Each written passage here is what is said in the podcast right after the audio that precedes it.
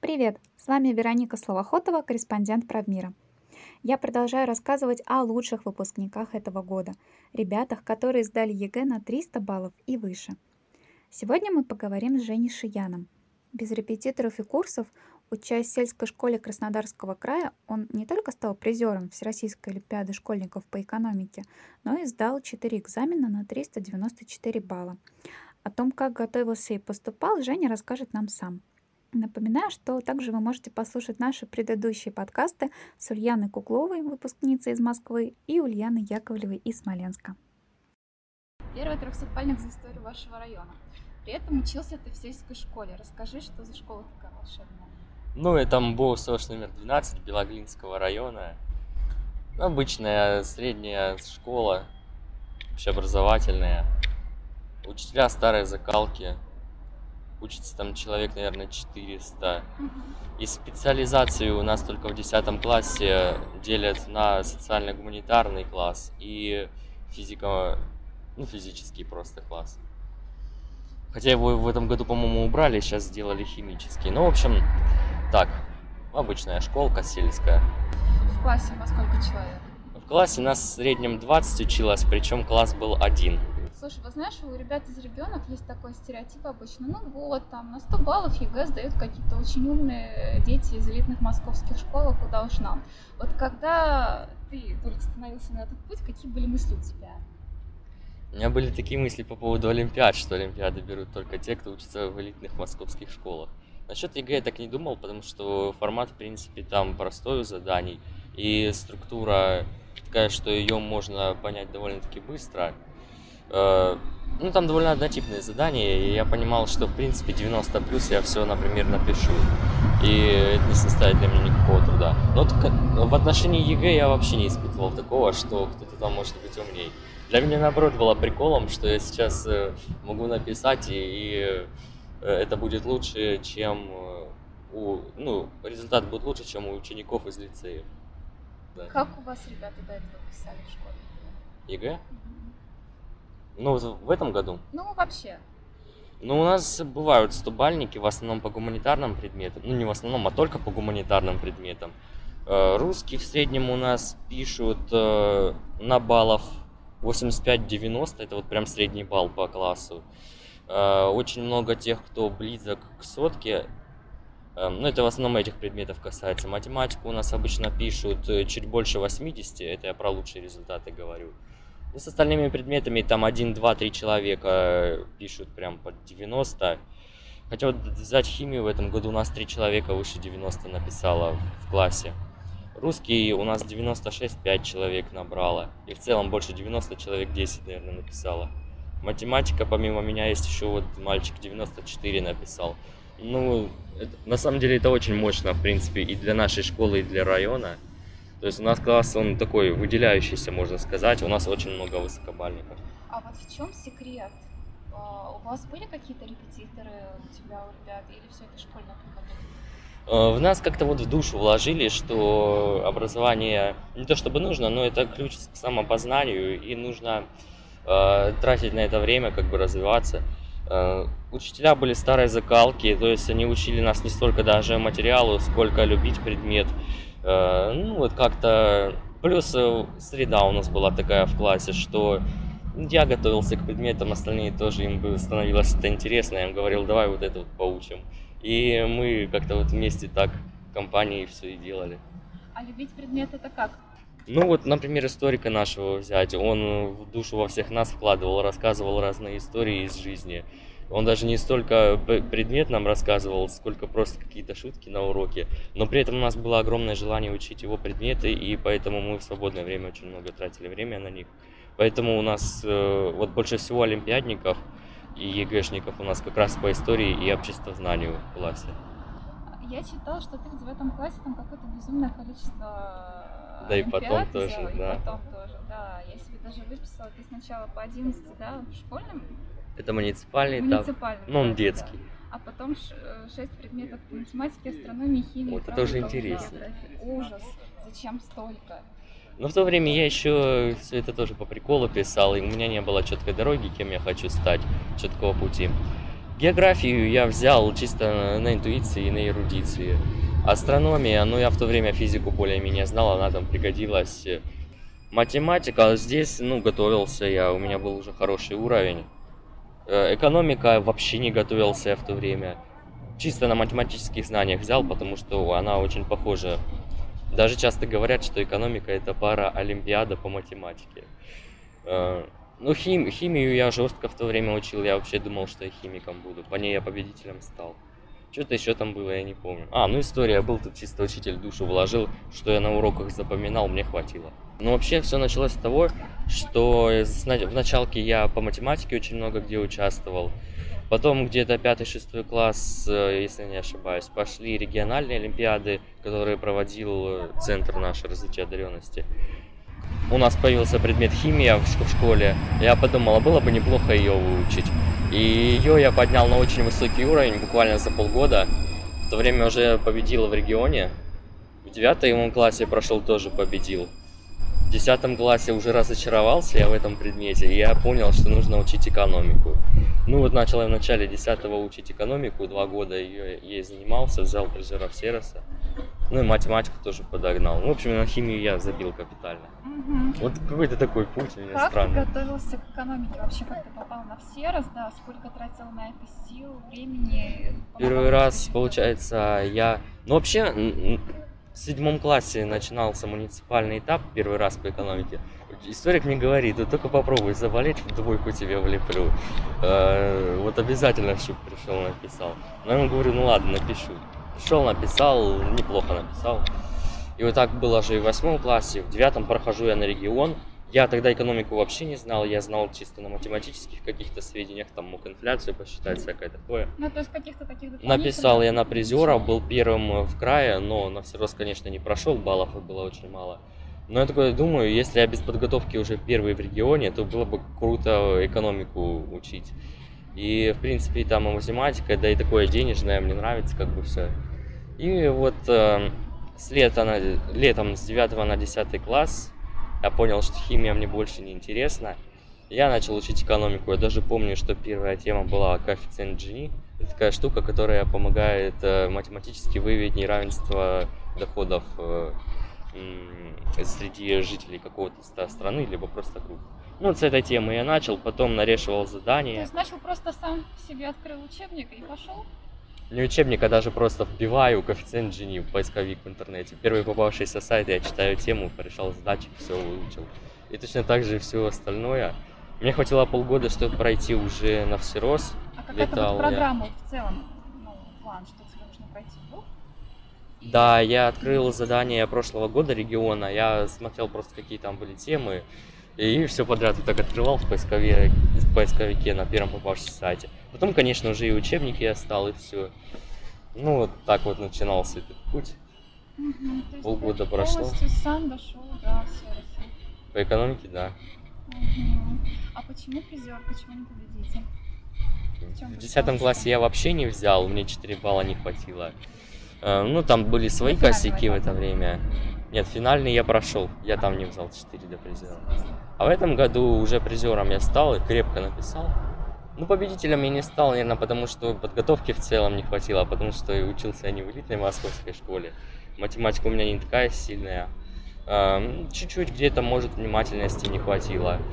Может, еще чего-то. Я даже не могу сказать. Но результат был крепкий все равно.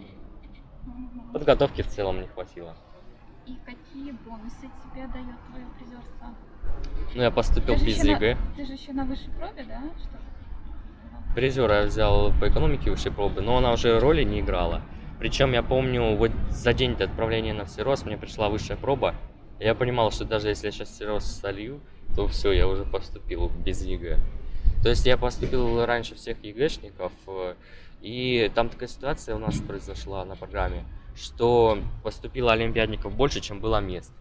И получается, нас всех взяли, а ЕГЭшники очень-очень сильно пострадали, независимо от того, хоть они на сто все написали. Да, я вообще в начале 10 класса подумал, что в такие вузы вообще нереально по ЕГЭ поступать. Это нужно чисто как-то вот такими методами неординарными, типа Олимпиад. Но ты же не знал, что ты возьмешь? Олимпиаду, поэтому начал готовиться к ЕГЭ параллельно, да? Ну, меня родители очень сильно наставляли, вот ты можешь провалить там, хотя я был уверен, что я что-то довозьму. Ну и в целом как-то для, для авторитета, наверное, потому что в классе все готовились. Я думал... Вообще, вот с какого класса примерно так уже начал ориентироваться, что будешь сдавать, какие предметы? В одиннадцатом. Я, меня все время шатало из стороны в сторону. Ну вот когда экономику я выбрал, 10 класс я все время ко всеросу готовился, на ЕГЭ я конкретно подзабил, готовился, можно сказать, только к математике. Уже в начале 11 класса я понял, что нужно и математику, и русский мне поднимать. Информатику вообще случайно взял, я смотрю, по ней можно поступить вместо общества. Общество это такой предмет, где все субъективно, более-менее, а информатика все точно, но я думаю, нужно написать. Тем более задание глянул, ну мне двух недель хватит, чтобы подготовиться на 90 плюс. В принципе, та же самая математика. Вот к английскому я готовился года два, но я его так и не сдавал, потому что плохой у меня его уровень. Ну и общество я тоже сдавал, тоже только в одиннадцатом взял. То есть ЕГЭ у меня вообще было на втором плане. Почему ты не стал брать какие-то вот курсы там для той же Мне было жалко денег, это во-первых. Я понимал, что бюджет у родителей не резиновый, да и мне не хотелось как-то э, у них просить на это. Ну и во-вторых, я понимал, что мне легче вбить в поисковик, за полчаса пройти эту тему, чем слушать лекцию длиной в час. И потом еще домашку по ней писать. Mm-hmm. То есть для меня легче так. Вот все-таки расскажи немножко про каждый предмет, да, про подготовку, про математику, про русский, про информатику. Какие ключевые моменты прям ЕГЭ конкретно, м-м, да? Ну, начну я с русского, к нему я особо там никак не готовился, я можно сказать. Я люблю вот эту историю, я не готовился, но я стал на нет, в том плане, что все, что в школе давали, я, конечно, делал. Я писал все сочинения, что нам давали, а нам их дали порядка 30-40 за год. Я делал тесты только тех, что в школе давали. Вне школы я русским вообще не занимался. Недели две я походил только к учителю нашему, ну, классному руководителю, она у нас русский вела с литературой. Она со мной бесплатно позанималась, вот эти две недели, каждый день я ходил по часа 4. И мне, в принципе, хватило этой базы. Пробники я писал где-то под 90. Ну вот э, потом до ЕГЭ я еще где-то недельку позанимался. А, Великодушная у вас учительница, да. она совсем бесплатно готова была заниматься? Нет, но она со мной занималась, у нее даже фраза какая-то была, сейчас я вспомню. А, Что-то дурак и сам справится, а умному нужно помогать. Что-то такое она сказала, я не помню. Ну вот мне этого, в принципе, хватало. А, информатика. Ну, у меня уже была крепкая база по математике. Мне хватило неделю походить, чтобы под 90 писать. Там почти все задания математические. Что-то в Excel нужно было делать, но мне показала тоже учительница школьная, как они делали с предыдущими выпускниками. Я быстро понял. А, что-то сам посмотрел тоже какие-то там видеолекции в интернете, опять же первые попавшиеся. А, что еще там было? Самое трудное задание, там вот это 27 где тебе дают большой массив данных, и с ним что-то нужно сделать. Вот только на него я потратил довольно большое количество времени, больше, чем две недели. А, просто открывал периодически, прорешивал их. Ну вот как-то так. Ну и каждую неделю нам вариант еще давала учительница по информатике тоже. Я тратил часа два-три на него еженедельно, мне хватало. Угу. А с математикой? Математика, ну вот тут прям жестко все было. А, математика, опять же, у меня была ну, на нормальном олимпиадном уровне, около призера региона а, в классе 10. Я начал... Это вот только благодаря школе. Ну, математику я и сам мог дополнительно какие-то видео mm-hmm. тоже посмотреть, э, популяризаторов математики, что-то там поделать. Тут больше, вот по математике больше, наверное, мой склад ума, чем школа, потому что в классе 10 я уже учительнице, наоборот, показывал, что надо, что не надо, мог прийти без всего, просто сижу, мне все как бы понятно. К первой части я вообще не готовился, готовился там только к теории вероятностей, и то там около 10 заданий было интересных, остальное все такое фламицин. А, тригонометрия, логарифмы, ну, я прошел их в классе девятом еще сам. Они мне нужны были для Олимпиад. За 2-3 дня их прошел. Ну, потом прорешивал иногда нам в школе давали. Я их тоже сам не касался. Экономическое задание тоже там очень детское. Намного легче, чем те, что нам дают э, на Олимпиадах. Тоже я к ней вообще не готовился вне школы. Готовился я только к стереометрии, планиметрии, параметру, ну и теории чисел, вот четыре задания. Параметры я открыл летом, решу ЕГЭ и прям штук 100 делал днями напролет, вот две недели я на них потратил, все абсолютно прошел. Э, это в смысле прям до ЕГЭ? Это было с 10 на 11 а, класс в августе, я помню. На качельке катался и делал. Стереометрия, выучил я метод координат, он очень много где помогал. В целом у меня мышление было хорошее. Ну, тоже нарешивало очень многое. Каждую неделю нам давали варианты. Я не был уверен только вот в планиметрии и в теории чисел. Ну, тут э, и доля везения была на ЕГЭ, что они мне более-менее адекватные попались. Больше половины я их делал, но все, ну не все как бы. Неделю-две я потратил тоже на них перед ЕГЭ. В принципе, так. Я к математике больше готовился в олимпиадном плане, чем в ЕГЭ. Хотя тоже много делал. А почему с английским не сложилось? Английский у меня был на абсолютно нулевом уровне в начале 10 класса, а я посмотрел, и он ну, нужен в высшую школу экономики для поступления. Я взялся за голову, понимаю, что я умею только что-то прочитать, я вообще на нем не могу говорить. Аудирование я тоже не понимаю. Я даже ОГЭ по английскому открывал, у меня оно вообще никакое было. И вот 10 класс я сначала с учительницей решил готовиться к ЕГЭ. У меня только, только вот здесь у меня был репетитор по английскому. Ну, еще по обществу там был, но его позже.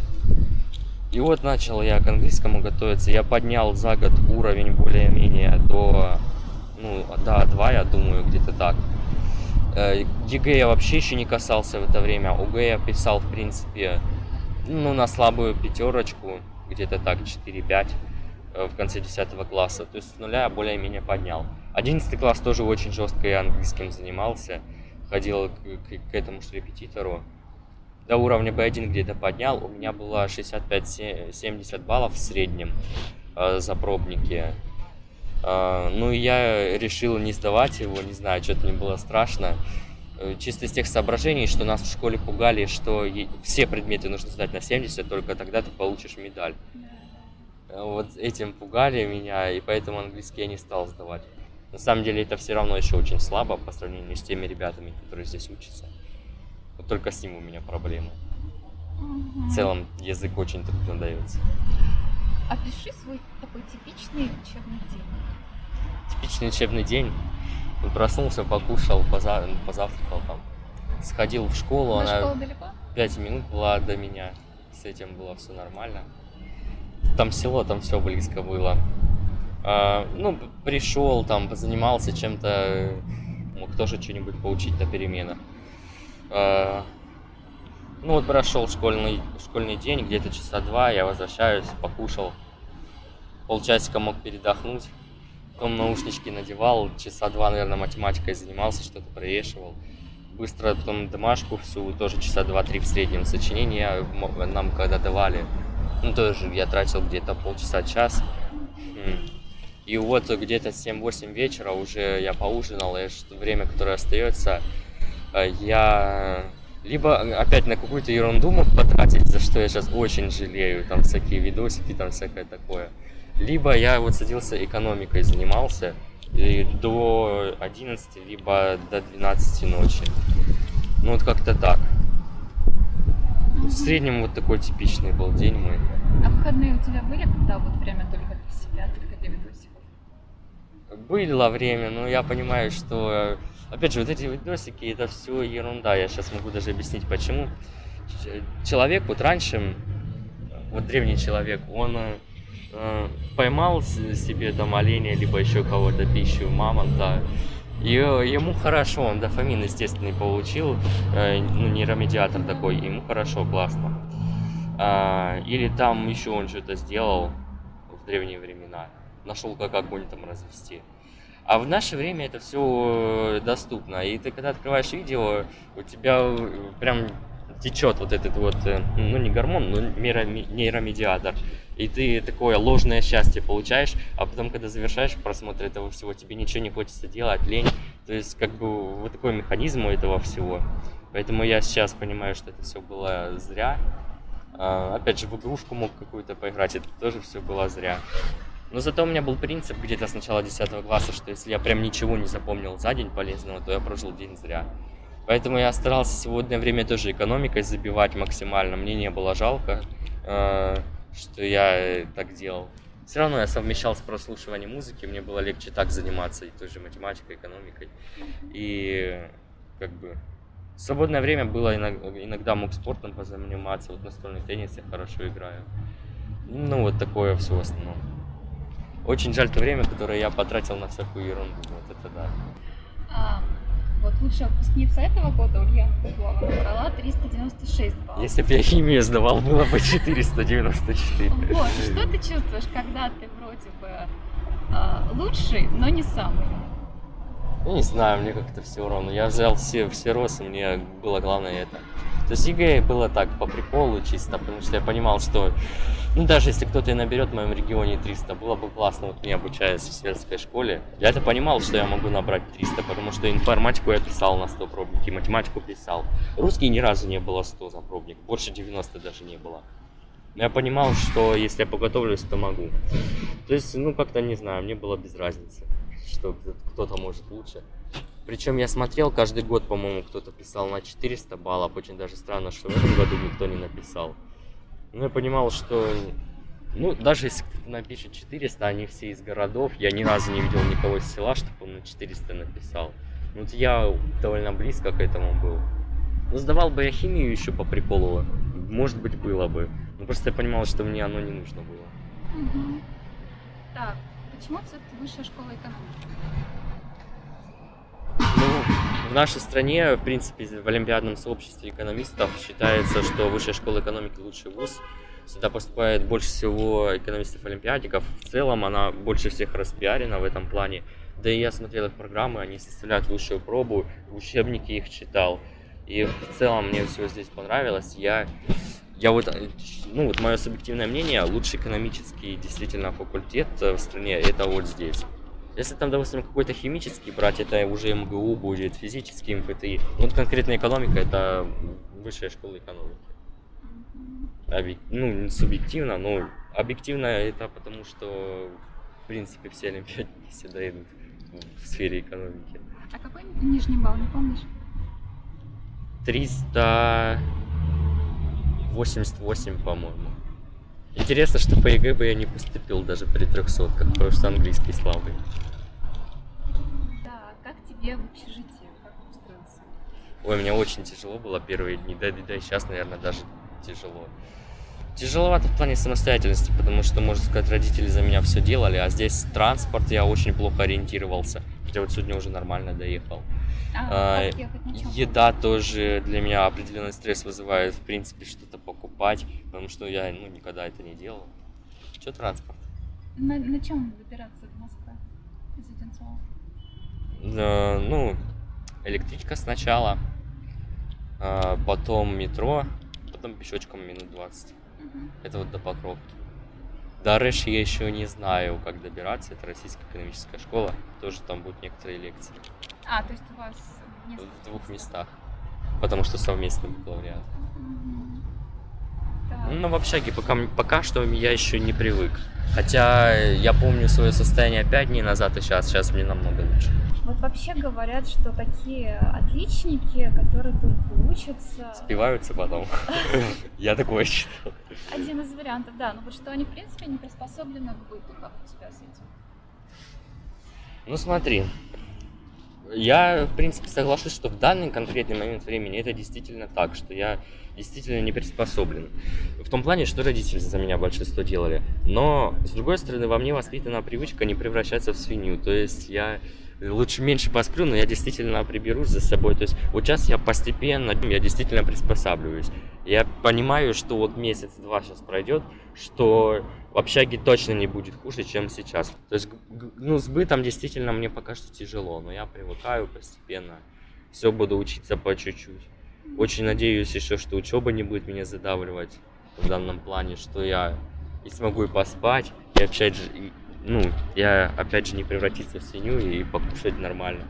Кушаю, кстати, только здоровую пищу, без сахара, без всяких там чипсов, я это Как ты бросил. держишься?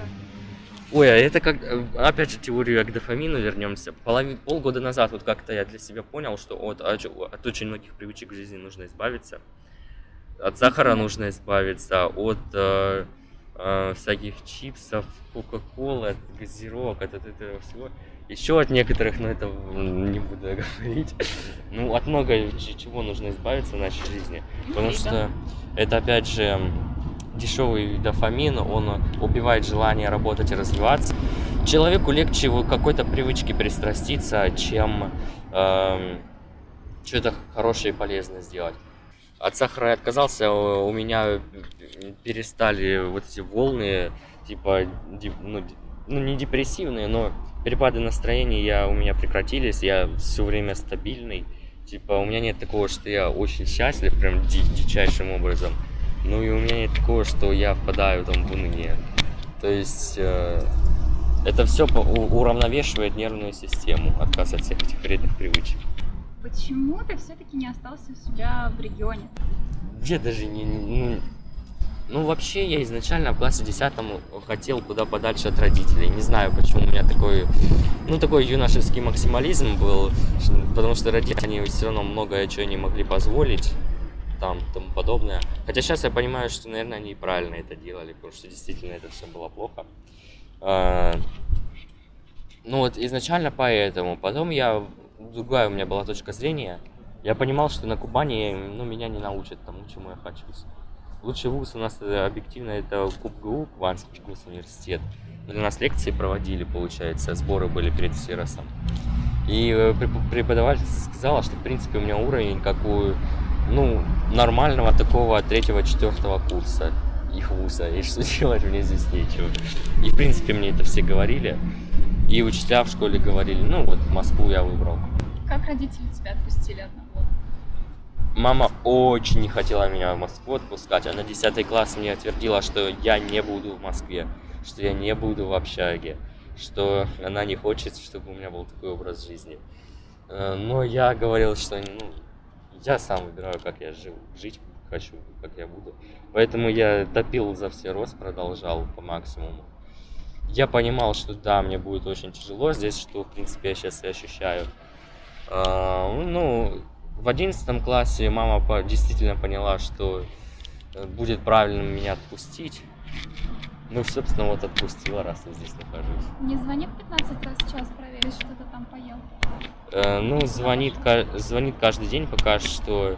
Можем даже по полчаса общаться. Я, в принципе, это понимаю. Это, скорее всего, будет еще в ближайшие недели две.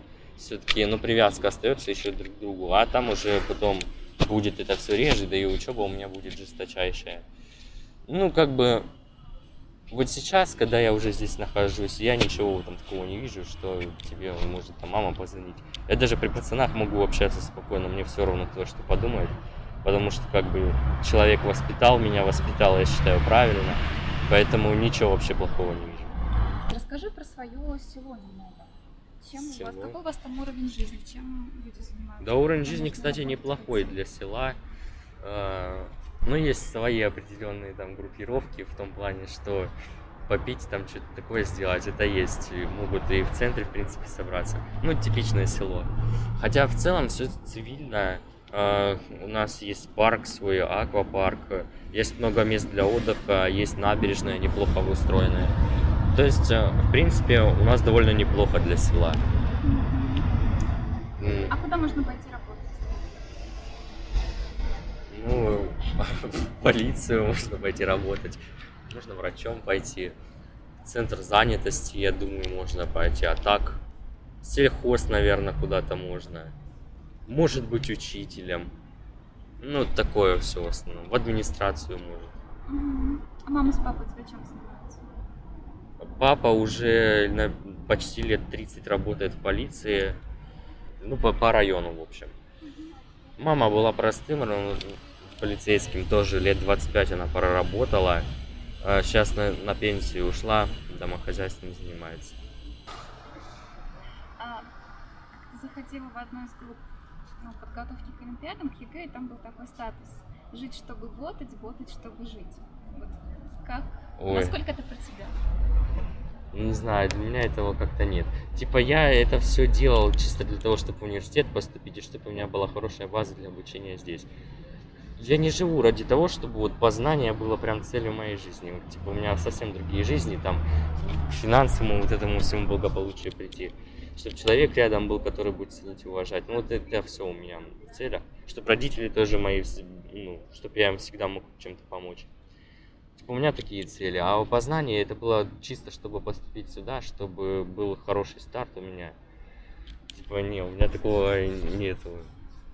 Я даже не могу свой девиз по жизни назвать, наверное. Очень много чего по приколу делается, ну, в моей жизни. А, мне кажется, ты был вот таким всеобщим любимчиком учителей. Это так? Ой, ну трудно сказать. Ну, прям любимчиком я не был. Но если что-то нужно было, они могли обратиться, в принципе, где-то я мог помочь, где-то мог сказать, что я не хочу здесь, ну, в принципе. Ну, я не знаю, может быть, и был любимчиком, но я себя таким как бы не идентифицирую. Я со всеми нормально общался, и с двоечниками, и с отличниками, с панками, с готами, с анимешниками. Мне вообще без разницы, что за человек, я к любому находил подход. Я знаешь, когда вот готовилась к интервью, читала про тебя в одной из соцсетей, встретила такой комментарий, ну там, значит, рассказывают, что у тебя 300 баллов, Олимпиады. Несколько комментариев в стиле, ну вот, добро пожаловать в будущем в официанты или А, ну это что же все прикол. У меня, у меня была идея, но я пока не знаю, как это осуществить. Действительно наняться на недельку, наверное, поработать где-нибудь по приколу. Сделать несколько кадров и сказать, вот, типа, я 300 баллов получил, я в Макдональдсе. Э, не знаю, я к этому... Ну, во-первых, это бывает категория людей, которые, ну, действительно это пишет искренне в том плане, что, ну, прикольнуться захотелось, просто ничего такого нет. Бывают люди, которые желчью пуляются, но я на них внимания не обращаю, потому что, ну, у человека низкая самооценка, ему нужно как-то выпендриться, себя показать. Он, ну, написал комментарий. Такой инф- инфантилизм некоторый. Я на это как-то не обращаю внимания. Я много чего читал интересного. Вы, там, ну, я не буду рассказывать, потому что очень много чего было неприлично, но э, я как бы интересные были моменты некоторые, мне прям понравилось иногда. Иногда прям оригинально так подходит, чтобы написать. Типа, ну, Макдональдс, пятерочка, это все классика. Бывает иногда прям... А вообще вот в жизни ты сталкивался с завистью или с хейтом? Было. Меня один раз чуть не побили. Даже это было, это был класс восьмой, по-моему. А, ну, не знаю, мне как-то тоже на них было все равно. Мне, в принципе, все равно на очень многое. В том в плане, как на меня что подумает. Ну, ну было и было. Я на них типа зла не держу. Они тоже со мной потом нормально все общались. Я не знаю, что у них случилось. У тебя стоит э, ВКонтакте статус Ой, это два года уже стоит. Да, упрощать сложно, усложнять просто. Что это значит?